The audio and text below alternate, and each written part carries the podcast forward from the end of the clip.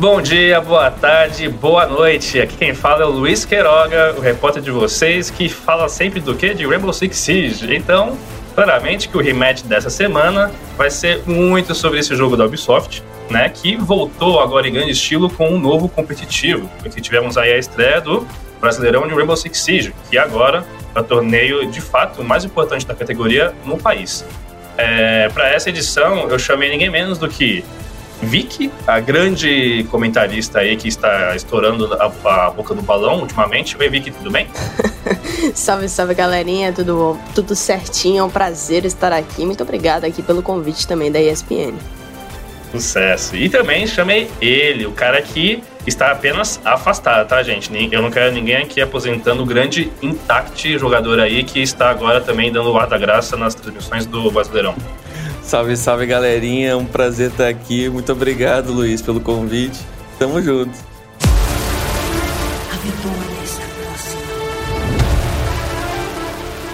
Então, acho que até mesmo antes de começar, é importante sempre pontuar né, sobre o peso que tem de fato agora né, no Brasileirão, e vocês até podem é, comentar um pouco sobre isso.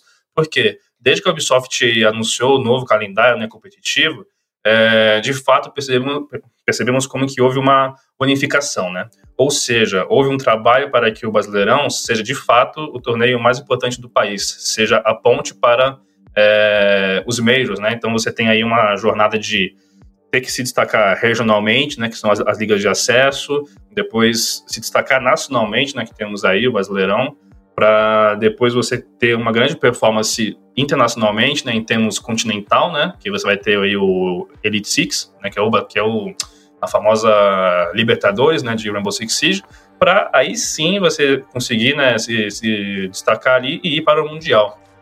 Antigamente você tinha a Pro League, né, que dividia, né, as atenções dos, é, dos jogadores, né, querendo ou não, mas agora, com esse novo calendário, a história já é bem diferente, né? Intact, você que já estava aí jogando, pegou nessa, nessa parte final de transição de calendário, isso está comprovado? Você percebe que, de fato, agora os jogadores entendem e assumem o Brasileirão como o torneio a ser disputado?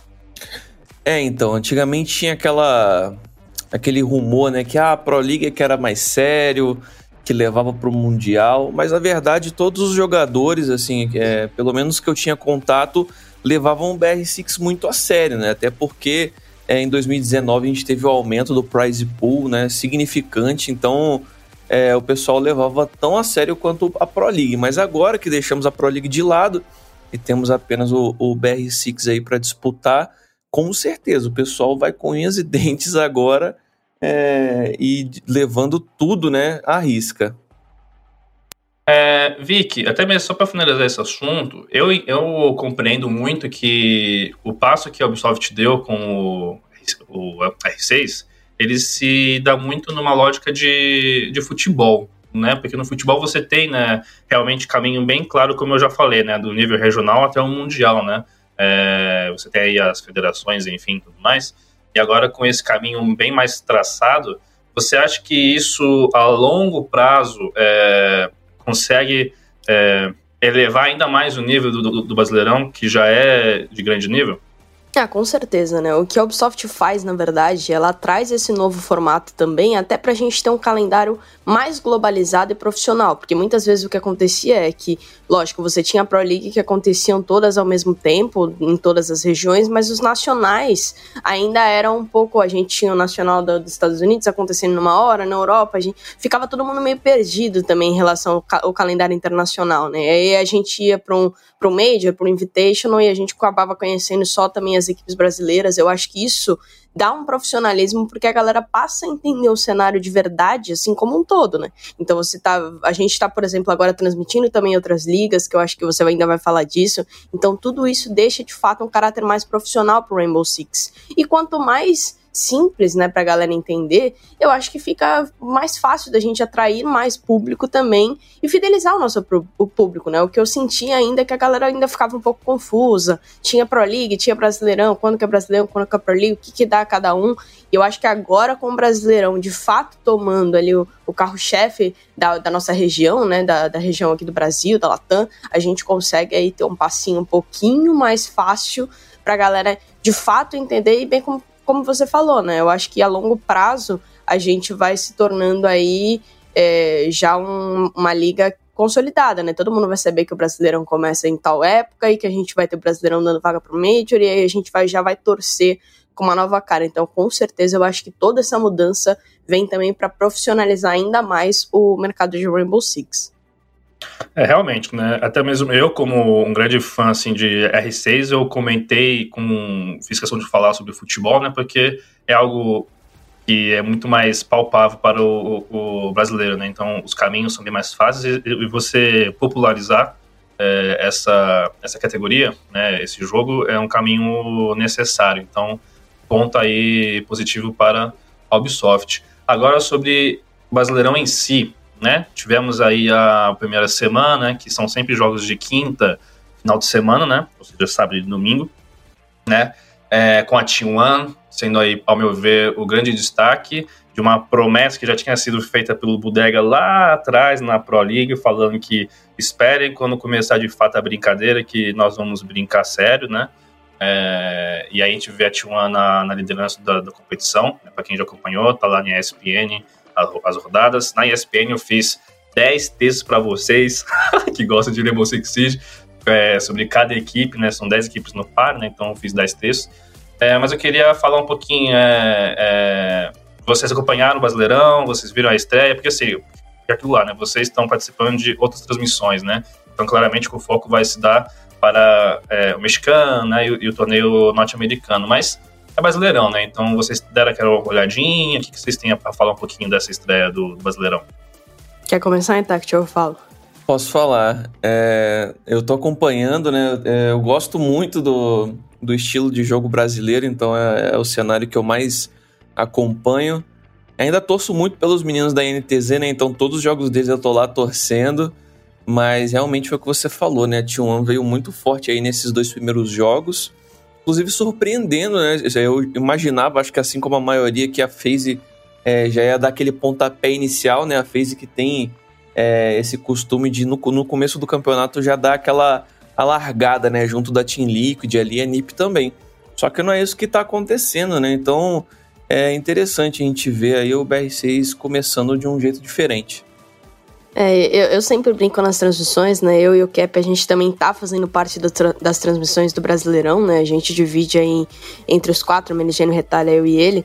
Tivemos a oportunidade de fazer o dia de sábado, que foi um dia louco demais, assim, inclusive com um empate fenomenal entre NiP e Liquid.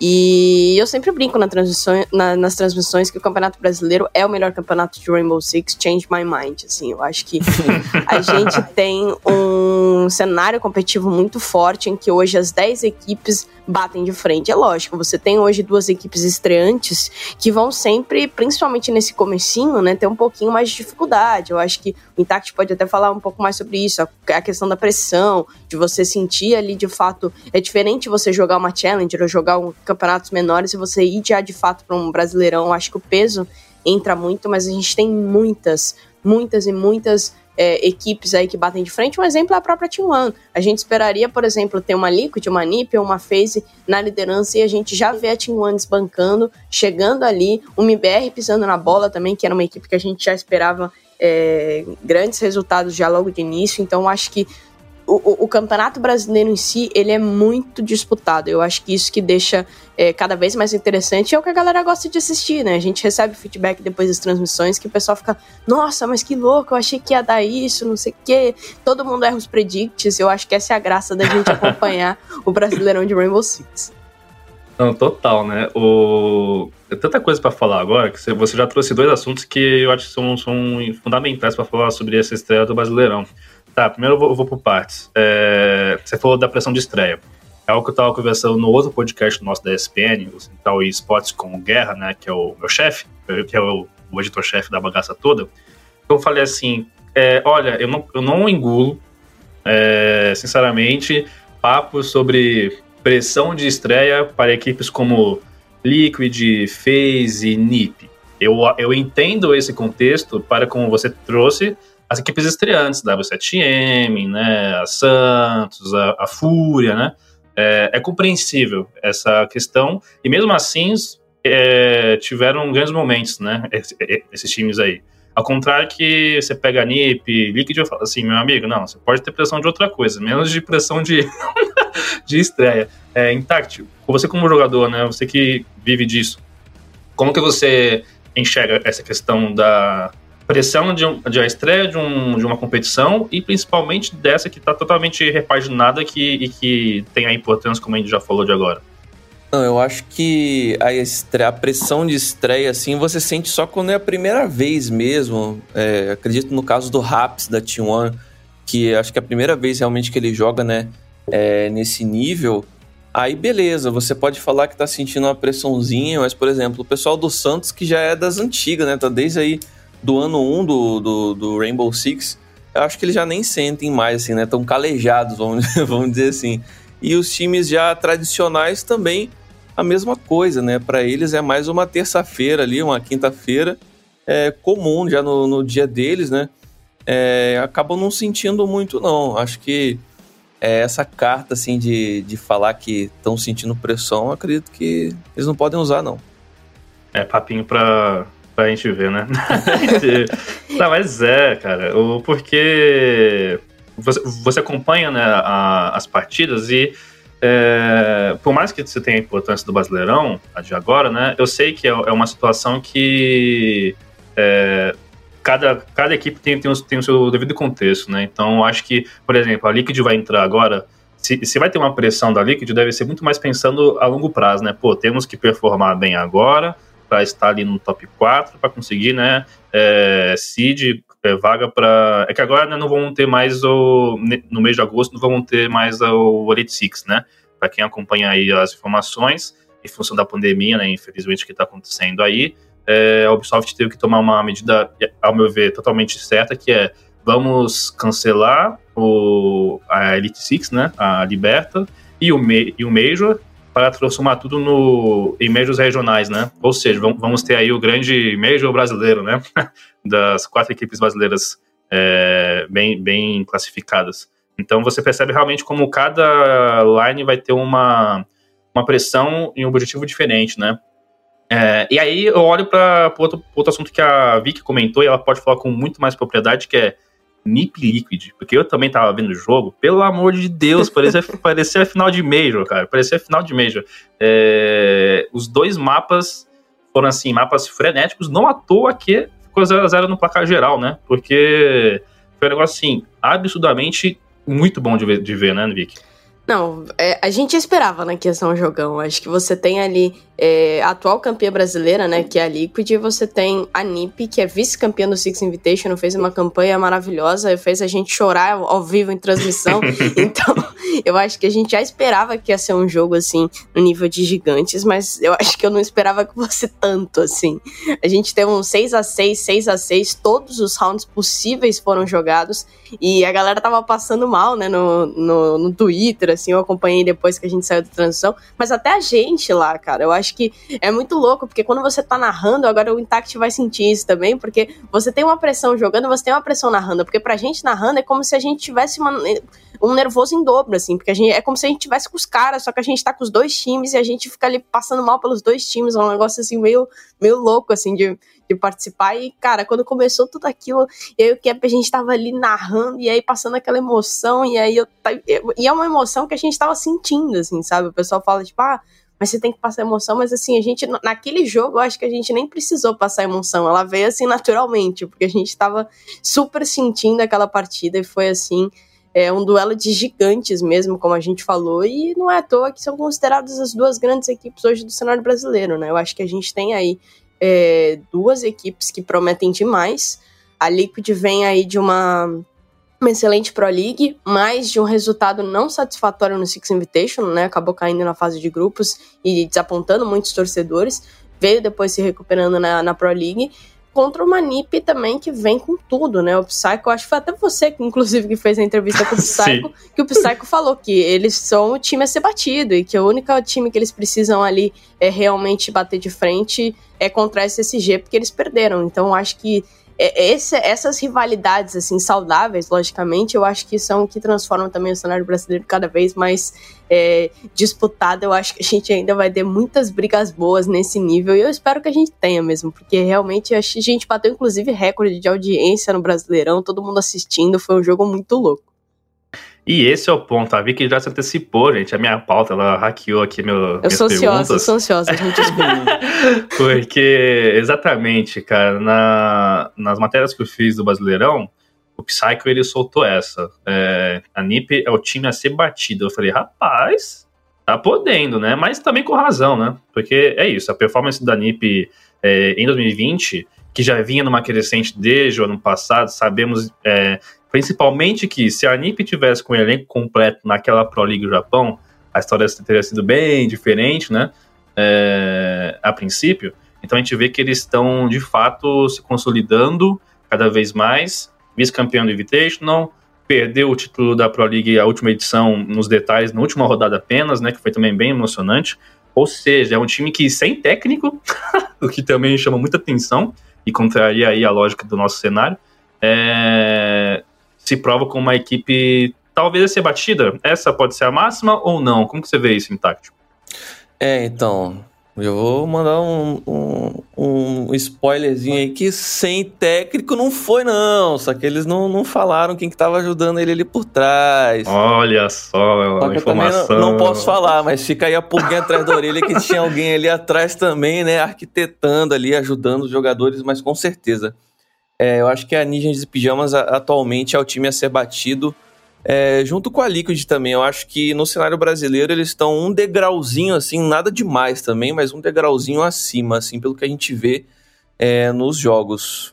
Olha, e a T1 nessa, parada toda? Porque assim, aí eu jogo pra Vicky de volta. Porque a gente acompanha, né? É, o Brasileirão, eu confesso, porque assim, o pessoal sabe muito bem, né? Vocês, é, comunidade do, do Rainbow Six, antes de eu entrar na ESPN, eu trabalhei na, na ESL, né? Então, eu entrei de fato nos esports co cobrindo conteúdo de Rainbow Six Siege, né? É, pela ESL Brasil. É, então, se deu essa minha proximidade com os jogadores, com a comunidade, enfim. É, então, eu estava mais ligado claramente à, à Pro League. É, e você pega as últimas edições, é batata. Top 2 só se dá com equipes com orgs estrangeiras, né? Liquid, FaZe, por aí vai, NiP, né? Ou seja, você tem é, um abismo aí, uma barreira, para não falar abismo, uma barreira das orgs estrangeiras, né, com as orgs brasileiras de fato. É, e a T1 vem aí como uma equipe que, ao meu ver, ela pode figurar como o principal time brasileiro de fato, 100% brasileiro, a, a botar uma dor de cabeça para as equipes estrangeiras. Você vê, você vê isso como uma máxima, Vicky? É, eu acho que sim. É lógico que a gente acaba falando ali uma questão de órgãos internacionais, né, órgãos estrangeiras, até por conta de investimento, né?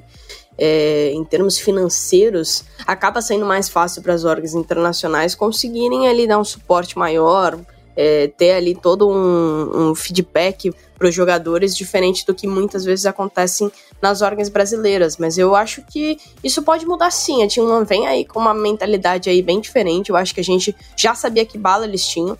É, eu acho que em termos de é, como a gente pode dizer assim, em termos técnicos, né, em termos de skill, acho que todas as equipes têm ali um potencial absurdo. É, tanto é que a gente já viu, por exemplo, o Ano de Glória também da Black Dragons, que é uma organização brasileira, então acho que isso acaba impactando um pouco, mas a tendência é que a gente diminua isso. Então acho que a Team One vem aí para quebrar mesmo, e a gente quer que, que tenha isso. Eu acho que é muito legal que a gente tenha órgãos internacionais investindo no nosso cenário, porque mostra que a gente é uma, um cenário promissor, mas também é ótimo que a gente tenha aí orgs brasileiras subindo, né? A gente quer que cada vez mais as nossas organizações também do Brasil sejam reconhecidas e a gente possa ter o mesmo peso que tem as organizações internacionais. E a Team One eu acho que vem como uma grande aposta. Como você falou, o Bodega já tinha prometido, a line é muito boa, eles já tinham ali feito um estrago é, quando subiram ali né, né, para a Pro League, tinham ali já batido de frente com algumas equipes, tiveram uma caída de rendimento,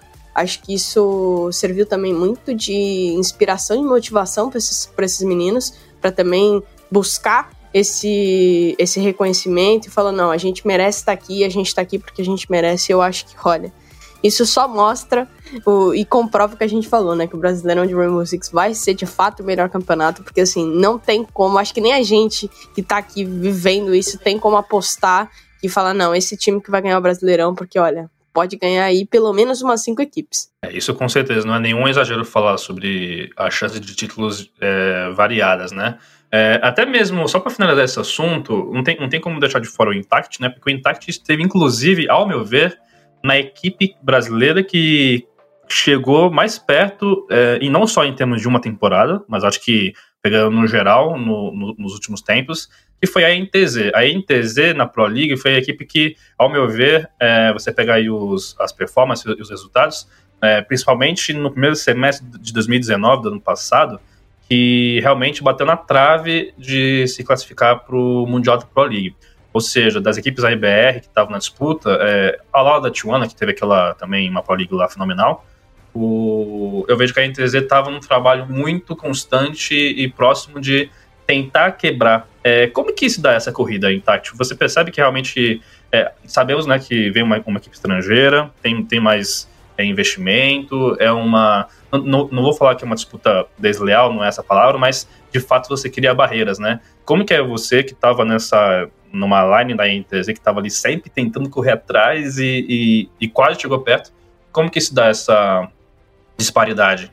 Sempre batendo na trave ali, né? Desde a BK, quando a gente ficou em terceiro Isso. lugar na Pro League ali por um joguinho, a gente não foi para as finais em São Paulo. É, mas realmente, é, se você for falar em termos de salário, é, realmente é muito difícil hoje, a, a, até hoje, você bater é, as equipes internacionais, né? Mas quando, quando se trata de salário, a gente está falando mais é, de estilo de vida, qualidade de vida, assim, e não o ofício, eu, vou, eu, vou, eu não posso falar pelas outras, mas eu falo pela INTZ. Em termos de estrutura, eles nunca deixaram faltar nada pra gente. A gente pediu 240 Hz, né? O monitor eles deram em pouco tempo. É, computadores também, né? De última geração, eles também conseguiram. Então, é, no campo de batalha ali, era 50-50. Eu acho que o que determina isso é muito mais a paixão, tá ligado?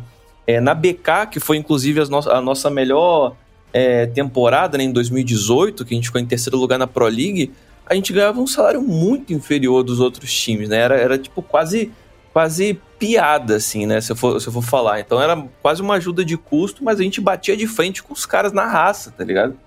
Então acho que não, não acho que a gente não pode dar essa desculpa ah, porque os times é, brasileiros recebem menos e, e, tem um, e tem um desempenho inferior. Eu acho que a gente já passou dessa parte, entendeu?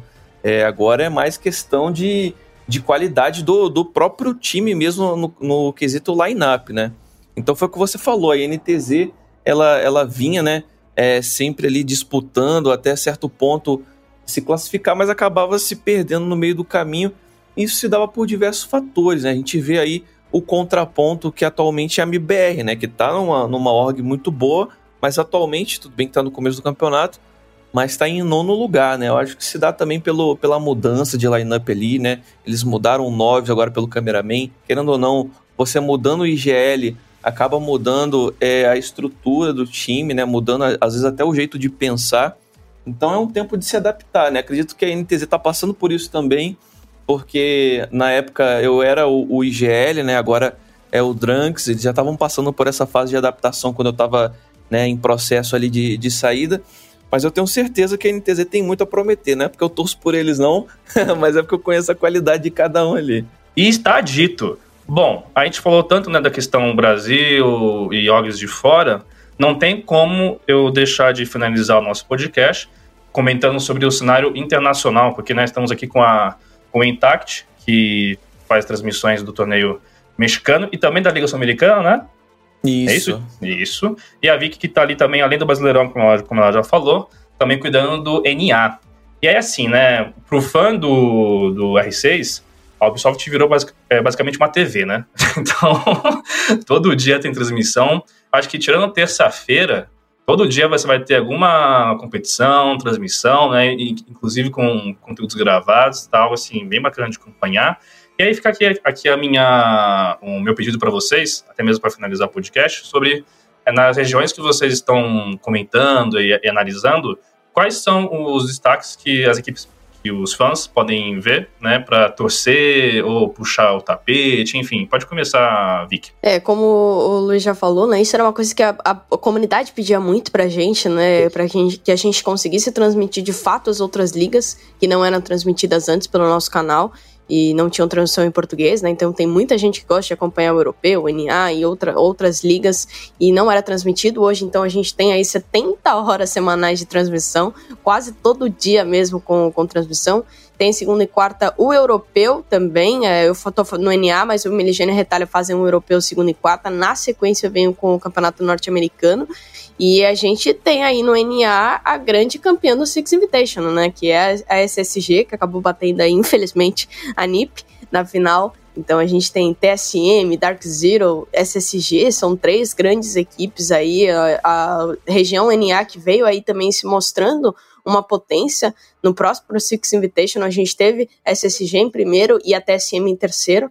Então são duas aí já grandes organizações com grandes resultados internacionais. Então com certeza vai ser aí uma liga muito interessante de acompanhar, além de, logicamente, no Brasileirão, toda quinta, sábado e domingo tem transmissão para vocês, e a gente já falou muito aqui também do Brasileirão, então NA e Brasileirão, só jogo de qualidade, além também do europeu, e eu deixo aí o mexicanão e o sul-americano pro Intact fazer a dele.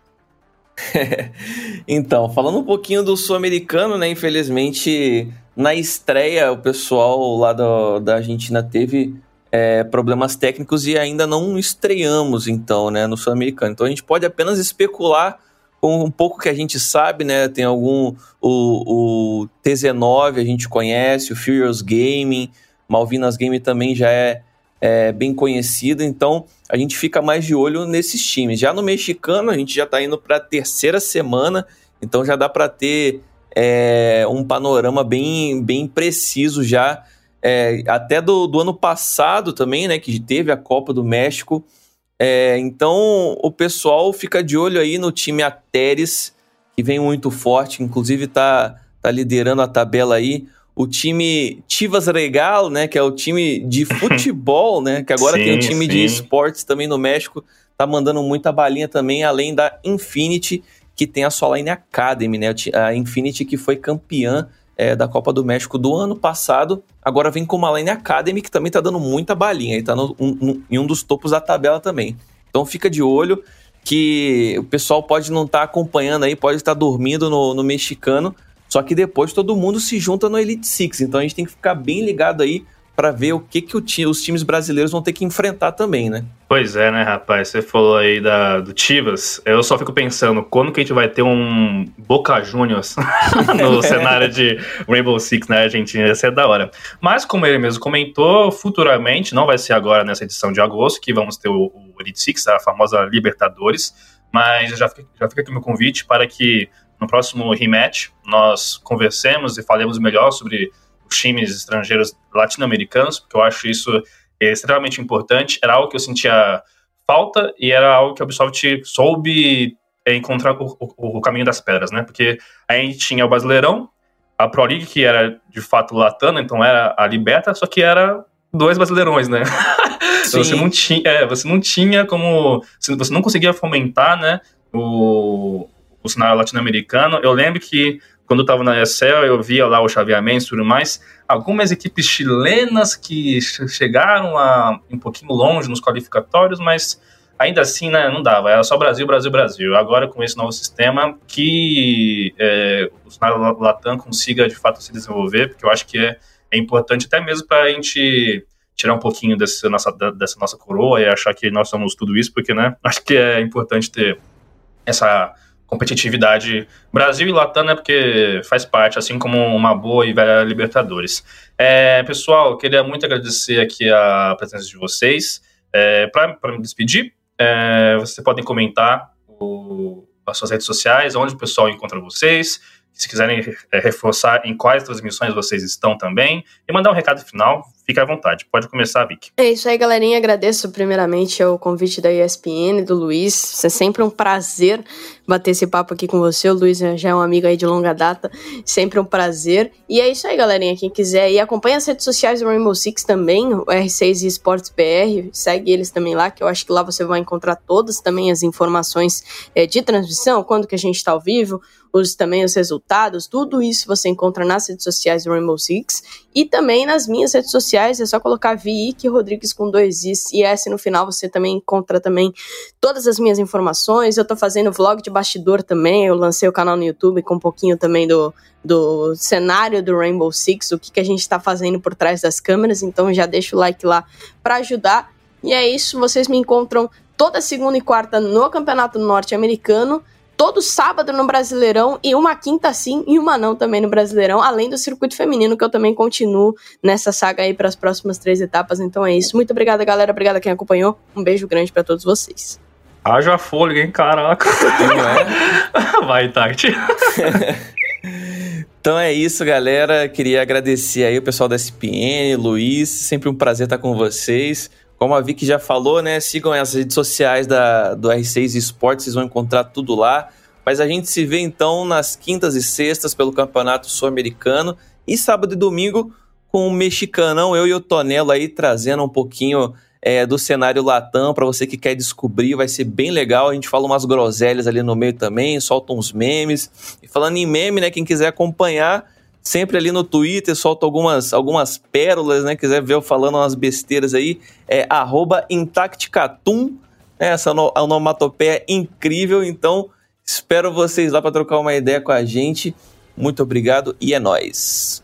É isso, pessoal. Obrigado você, ouvinte, que nos acompanhou neste rematch. Tudo sobre Brasileirão de Rainbow Six, o cenário competitivo, vocês já estão vendo. Eu estou trazendo informações desde o anúncio, já, já trouxemos aqui o Márcio, né, para falar sobre esse novo competitivo, calendário, fiz as matérias especiais com os jogadores. E sempre que vamos estar dando mais atenção e mais espaço, porque é um cenário muito importante que o Brasil já mostrou que tem bala para ganhar. Já ganhou o mundo uma vez, esperamos que não demore para ganhar de novo. É um prazer estar com vocês. Até o próximo rematch. Tchau, tchau.